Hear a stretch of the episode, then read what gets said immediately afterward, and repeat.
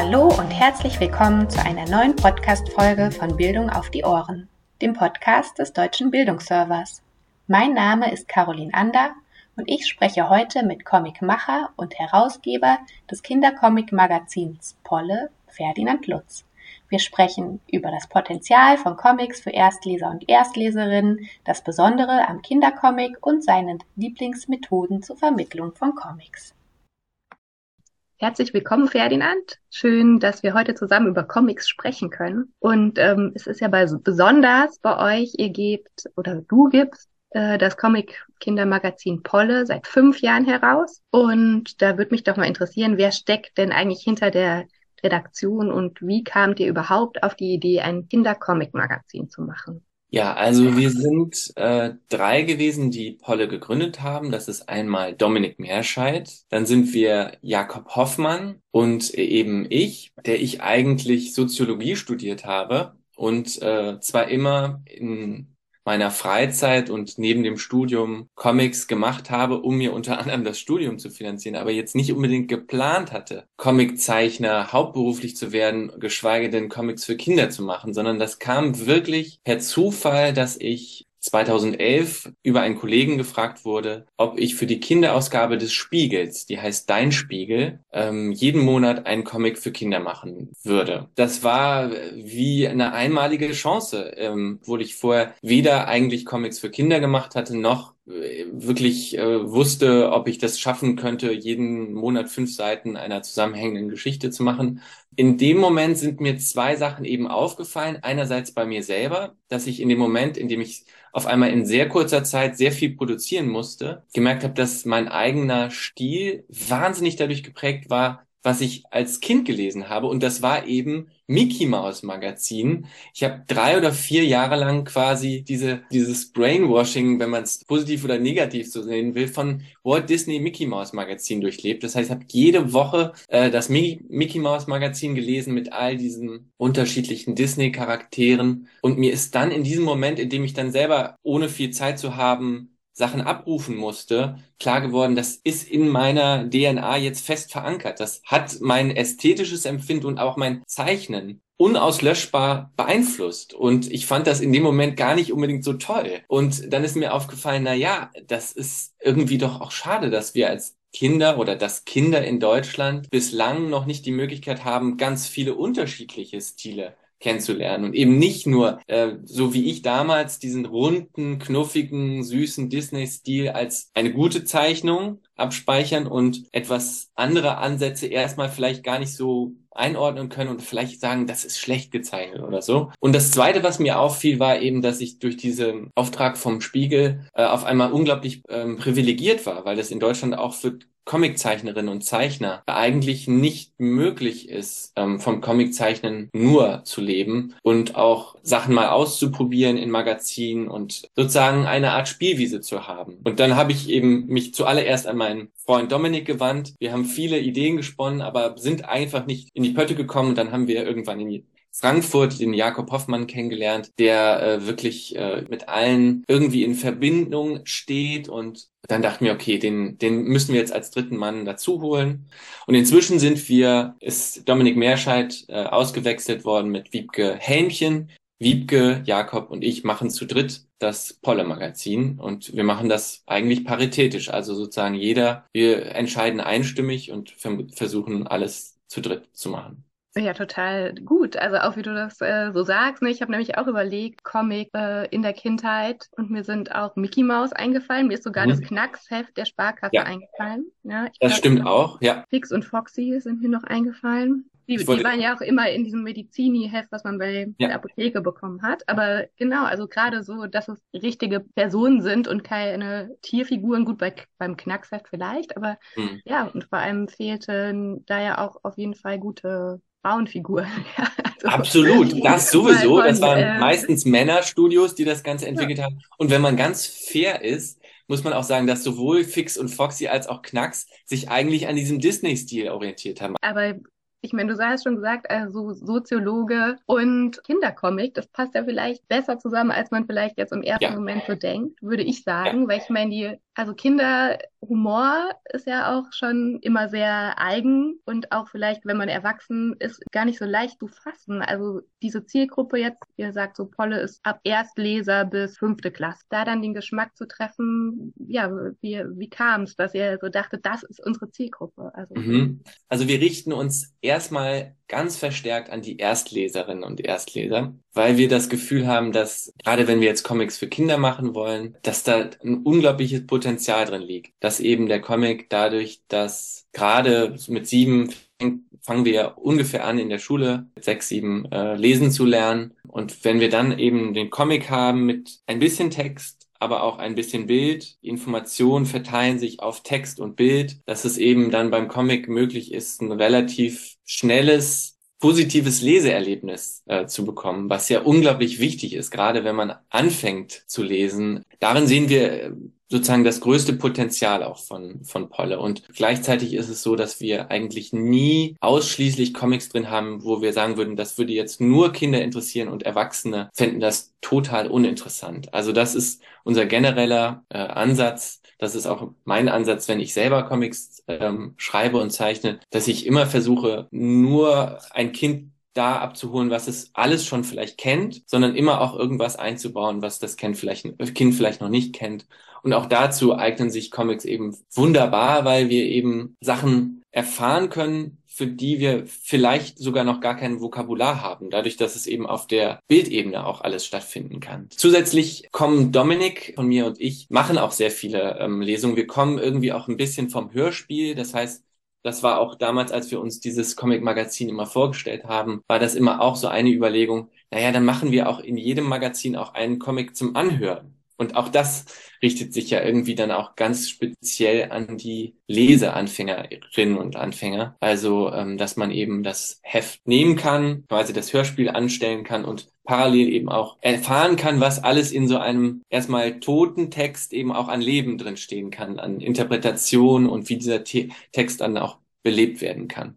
Ja, also das ähm, Kinder-Comic-Festival, was äh, ja Jakob auch ins Leben mhm. gerufen hat, das war ja jetzt vor kurzem. Da war ich tatsächlich ja. mit äh, unserer Tochter, die jetzt auch Erstleserin ist, äh, da und die fand das total super. Wir haben äh, Boris, Babette und Skelette, ja, ja. was ja jetzt auch für den äh, Deutschen Jugendliteraturpreis äh, erfreulicherweise nominiert ist, gehört. Und da dachte ich auch, ja, es ist so so super, wenn man einfach auch die Geräusche hört. Man konnte so richtig eintauchen. dass das Potenzial ähm, ist riesig. Aber vielleicht kannst du noch mal erzählen, wie, wie so ein Polle-Magazin aussieht und so was der Hintergedanke ist. Also jedes Heft hat ja ein Thema und wie, mhm. wie kommt ihr dann an die Künstler und Künstlerinnen? Wie, wie, wie läuft das? Genau, also wir haben ein Thema. Jedes Polle-Magazin hat 52 Seiten. Dadurch, dass wir eben komplett werbefrei sind, äh, haben wir irgendwann gemerkt, okay, wir müssen uns irgendeine Art von kulturellen Partner mit ins Boot holen. Ähm, sonst können wir nicht existieren, weil wir eben gleichzeitig eben auch die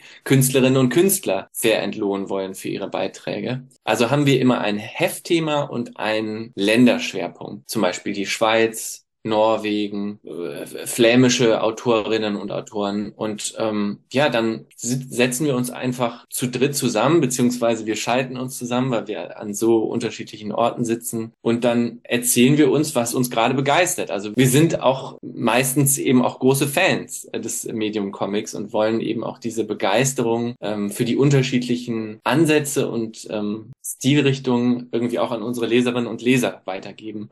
Und dann beraten wir uns, wen finden wir toll und schreiben diejenigen dann einfach ganz, ganz simpel an und haben inzwischen auch tatsächlich sogar auch einige Zusendungen von Zeichnerinnen und Zeichnern, die uns über Social Media oder so ähm, Nachrichten schreiben und ähm, dann entwickeln wir entweder mit denen neue Geschichten, ähm, das heißt begleiten tatsächlich auch die Entstehung einer Geschichte oder wir fragen ausländische Zeichnerinnen und Zeichner, ob sie vielleicht auch Material haben, was noch nicht in Deutschland abgedruckt wurde, weil es sind immer deutsche Erstveröffentlichungen. Das heißt, das Prinzip soll sein, dass Künstlerinnen und Künstler in Polle etwas erst veröffentlichen, was sie möglicherweise dann auch als Buch äh, weiterverfolgen wollen. Also das ist nicht selten auch so gewesen, dass äh, zum Beispiel auch äh, Anke Kuhl, die auch für den Jugendliteraturpreis nominiert war mit Mano, dass sie das erste Kapitel von Mano in Polle vorveröffentlicht hat und äh, dann sogar mit diesem Kapitel, was sie für Polle gemacht hatte, sich sogar noch für ein Stipendium bewerben konnte, die Le das Leibinger Comic ähm, Stipendium und sogar auch noch das bekommen hat und dann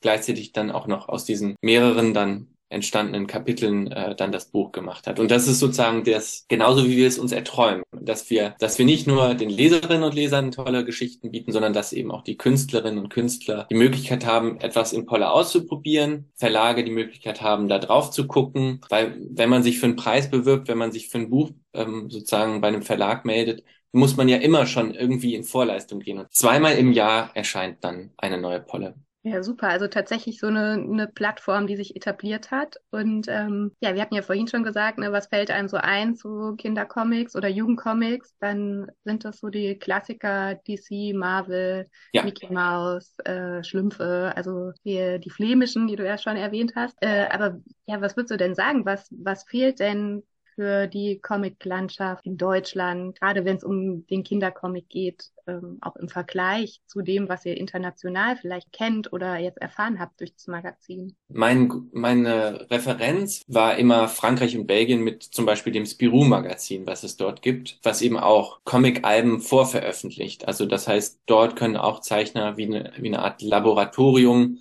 einfach Sachen ausprobieren und das wird dann auch als äh, Buch später dann, wenn es erfolgreich war, wird es dann auch als Buch weiter äh, veröffentlicht. Und ansonsten muss ich tatsächlich sagen, dass ich finde, dass sich in den letzten zehn Jahren Unglaubliches getan hat für Kindercomics in Deutschland. Der Spiegel kam vor fast zwölf Jahren auf mich zu. Reprodukt, der Verlag, in dem auch meine eigenen Bücher erscheinen, feiert jetzt zehn Jahre lang Kindercomics. Polle wird jetzt fünf Jahre. Also das heißt, es hat sich schon einiges getan und ich finde gerade auch, wie du erwähnt hast, dass jetzt nicht nur Tanja Esch für den ähm, Jugendliteraturpreis nominiert ist mit einem Comic, sondern auch Jos Josephine Marx. Das sind alles total tolle Anzeichen dafür, dass äh, das auch äh, oder der der Leipziger Lesekompass äh, wurde jetzt auch sogar mit Schwerpunkt Comic äh, verliehen. Ähm, das heißt, wir bekommen immer mehr mit, dass äh, auch Pädagoginnen und Pädagogen erkennen, dass der Comic vielleicht auch, weil es so viel Konkurrenz mit äh, digitalen Medien gibt, eine wunderbare Gelegenheit ist, auch die Kinder ans Lesen zu führen und dass eben wir gar nicht mehr unbedingt mit, mit diesen Vorurteilen, die vielleicht vor 20 Jahren oder so oder 30 Jahren vielleicht noch so äh, vorherrschend waren, konfrontiert sind. In, in Ländern wie Frankreich und Belgien äh, gibt es inzwischen die Überproduktion von Comics. Das ist sozusagen das äh, ist schon das äh, fünf fünf Schritte weiter sind sie.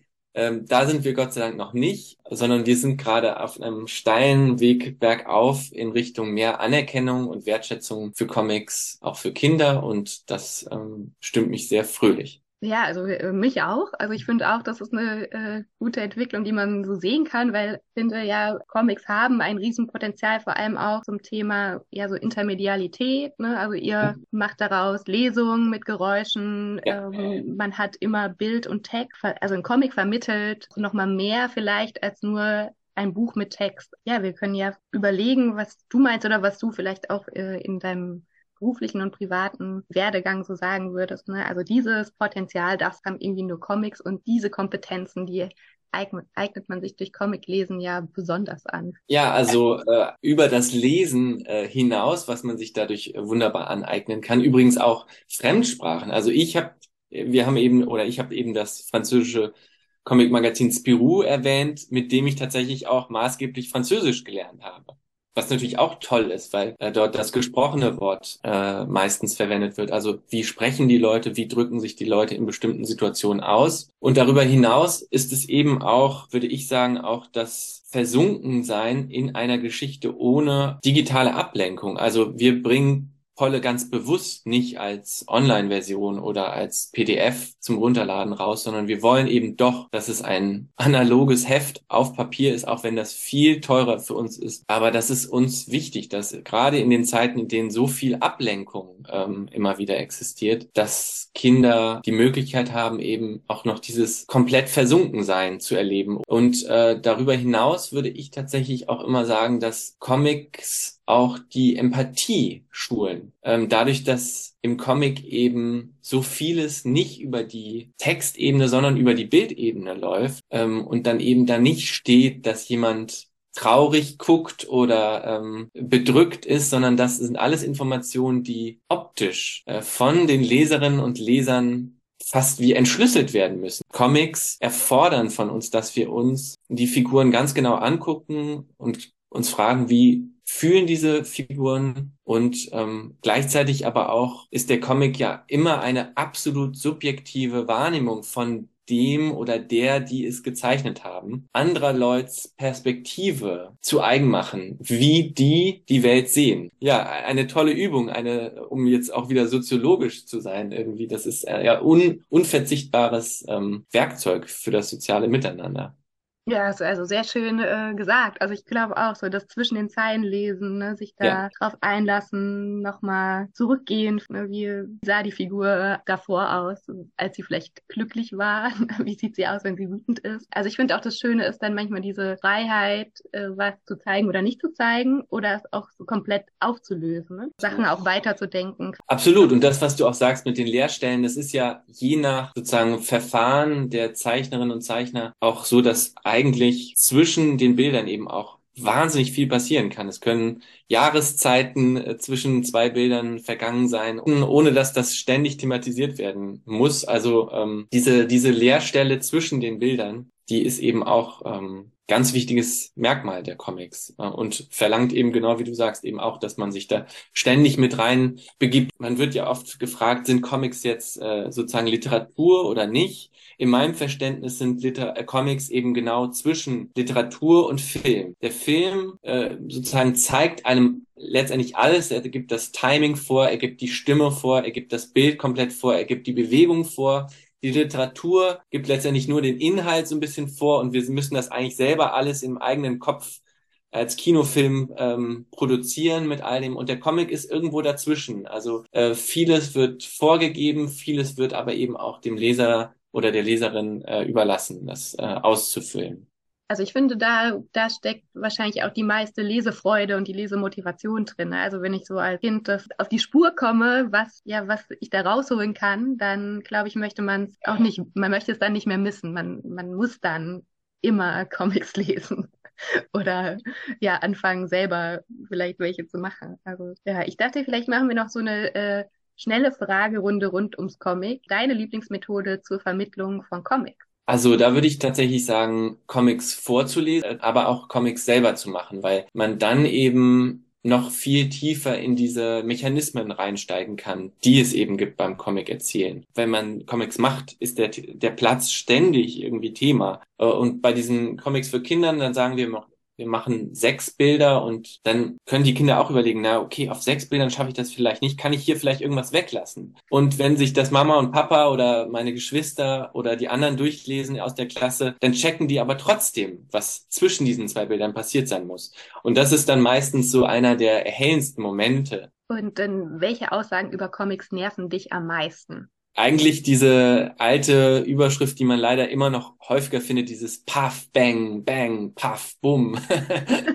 Und dann meistens noch mit dem äh, komischen äh, Nachsatz, Comics müssen nicht immer lustig sein. das nervt mich, weil es äh, sozusagen, es reproduziert eigentlich ständig eine, eine Wahrnehmung von Comics, ohne ähm, sich auf die veränderte Wahrnehmung, die Comics mittlerweile erfahren durften, direkt zu stürzen, sondern es schleppt immer noch diese alte, dieses alte ähm, Vorurteil dann trotzdem immer noch am Anfang mit, ähm, dass eben Comics nur lustig sein müssen oder nur quatschig ähm, oder ähm, das wurde jetzt durch Graphic Novels und die ganzen vielen verschiedenen Spielarten hinlänglich bewiesen, dass der Comic eigentlich ein Medium ist ähm, und eben kein Genre. Also und ähm, deswegen nicht zwingend lustig oder zwingend, aber auch ernst sein muss, sondern alles sein kann.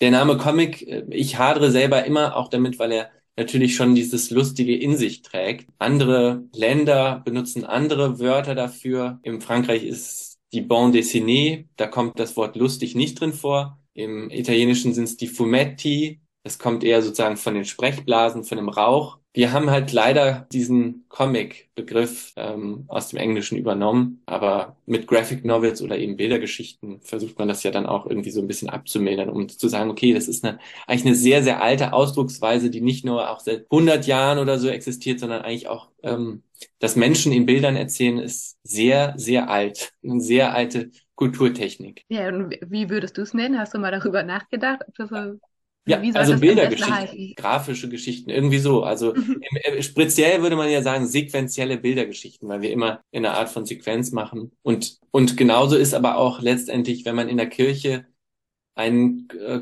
Kreuzgang äh, sieht, ähm, äh, dann sind das auch Sequenzen von Bildern, die sozusagen hintereinander gelesen eine Geschichte ergeben das Bewusstsein ist noch nicht ganz da, dass, dass letztendlich der Comic nur eine sehr moderne Ausprägung mit den Sprechblasen und mit der Vervielfältigung von, von Superhelden, Heftchen oder so Anfang bis äh, Anfang des 20. Jahrhunderts oder diesen Comic-Strips in Zeitungen, dass das eigentlich nur eine recht moderne Form ist, aber eigentlich einer Technik, die sehr, sehr alt ist. Und selbst in Maya-Glyphen und äh, solchen ausklappbaren Leporellos äh, finden wir auch Schrift- und Bildkombination. Das heißt also auch das ist eigentlich auch schon eigentlich gar nicht so modern oder ähm, so neu und und trotzdem ist es so Nomen est Omen irgendwie die wie wir Dinge nennen beeinflusst sehr stark wie wir die Dinge auch wahrnehmen. Und es gibt auch die These dadurch, dass bei uns eben diese Bilder gar nicht mehr so richtig zu erkennen sind. Zum Beispiel der Buchstabe A kommt von einem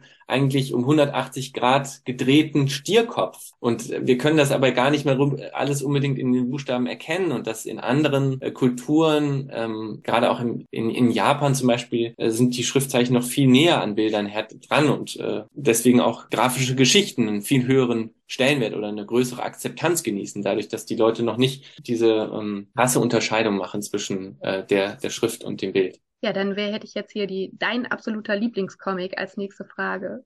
ist wahrscheinlich schwer, aber sehr schwer, aber also mein absoluter Lieblingscomic wäre die Serie Herr Hase von äh, Levis Trondheim aus dem Französischen. Die erscheint auf Deutsch beim Reprodukt Verlag und die ist eigentlich die Serie, die mich wieder zurück zum Comic gebracht, weil ähm, ich schon eine Phase hatte, wo ich mich für andere Sachen interessiert habe, gerade wenn man, wenn, also als ich in der Pubertät war, habe ich Musik gemacht, ähm, aber konnte mich dann nicht mehr so richtig mit, mit den Comics, die ich vorher gelesen hatte, irgendwie ähm, identifizieren. Und dann war das äh, Lewis Trondheim und die um ihn herum befindliche, man sagt äh, im Französischen dann die Nouvelle Vague des, äh, des Comics, ähm, die so um das Jahr 2000 herum versucht haben, das irgendwie so ein bisschen aufzumischen und neues Leben und neue Facetten in den Comic reinzubringen. Und das hat mich dann wieder zurück, zurück zum Comic eigentlich geholt. In welcher Comic hatte ich so richtig zum Nachdenken oder zum Lachen gebracht? Der letzte Comic, den ich gelesen habe, der mich zum Nachdenken gebracht hat, ähm, war der Comic Prisma von Joe Kessler.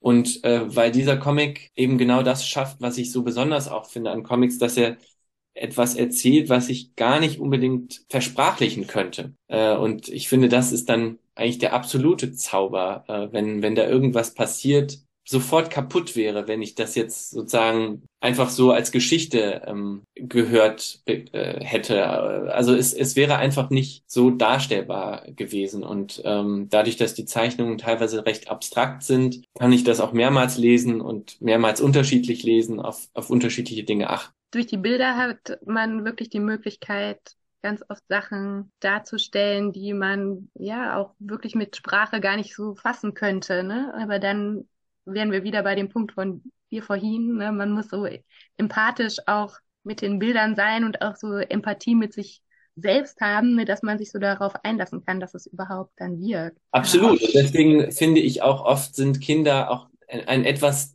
dankbareres Publikum, weil sie viel offener, so erlebe ich es zumindest, viel auch offener sind, sich auf andere Perspektiven einzulassen. Also je älter wir werden, so ähm, gefestigter sind wir irgendwie auch in unseren Wahrnehmungen und desto schwerer fällt es uns auch oft, uns auf komplett andere Weltsichten auch einzulassen. Wieder ein, ein, ein Grund, warum Comics für Kinder auch so, so lohnen für uns selber auch sind und so interessant und schön. Ja, dann passt ja die nächste Frage eigentlich ganz gut. Themen, die deiner Meinung nach am besten in Comicform gestaltet werden sollten. Aus meiner Sicht sollte gar nicht unbedingt zwingend irgendwas behandelt werden. Ähm, ich finde halt, das große Potenzial liegt ja eben in dem, ähm, in dem Bild. Das heißt, wenn wir uns an Kinder richten, etwas vielleicht auch zu zeigen, was Kinder noch überhaupt nicht kennen, Welten zu erleben, die viel zu kompliziert wären, das alles zu beschreiben, aber einfach zu zeigen. Äh, dann würde ich dich jetzt noch mal so zum Abschluss vielleicht fragen, äh, was die nächsten Pläne mit Polle sind und was du dir für die Zukunft des Kindercomics noch so wünschst. Erstmal würden wir gerne das Magazin noch lange weiter so machen. Und wir erhoffen uns natürlich weiter eine äh, wachsende Leserschaft. Und ansonsten wünsche ich dem Kindercomic, dass Tanja Esch und Josephine Marx den Jugendliteraturpreis gewinnen, ähm, weil das sozusagen für uns alle toll ist. Und äh, bin ansonsten dankbar, dass so viele Dellen von links und rechts äh, den, dem Comic immer mehr Wertschätzung entgegenbringen, unter anderem ja jetzt auch du. Ich wünsche mir einfach, dass das weiterhin so, so möglich ist. Ja, super. Also ich bedanke mich auch für das sehr nette und auch sehr aufschlussreiche Gespräch. Ich hoffe, den Hörerinnen und Hörern hat es auch gefallen. Dann äh, bleibt mir nur zu sagen, alles Gute für Polle und vor allem einen schönen fünften Geburtstag. Ja, Dankeschön.